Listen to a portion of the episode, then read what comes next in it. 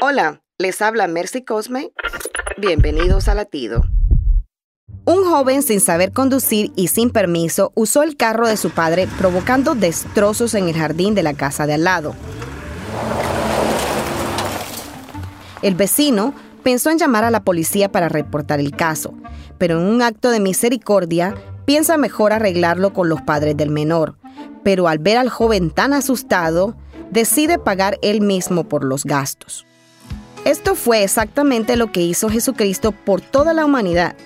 La justicia indicaba muerte eterna, pero Dios tuvo misericordia y vino del cielo acercándose al hombre. Por su amor, favor y gracia murió en la cruz pagando todo nuestro desastre. Dice la palabra de Dios, por gracia sois salvos. ¿Y tú qué esperas? ¿Justicia, misericordia o gracia? Latido les llega a través del ejército de salvación.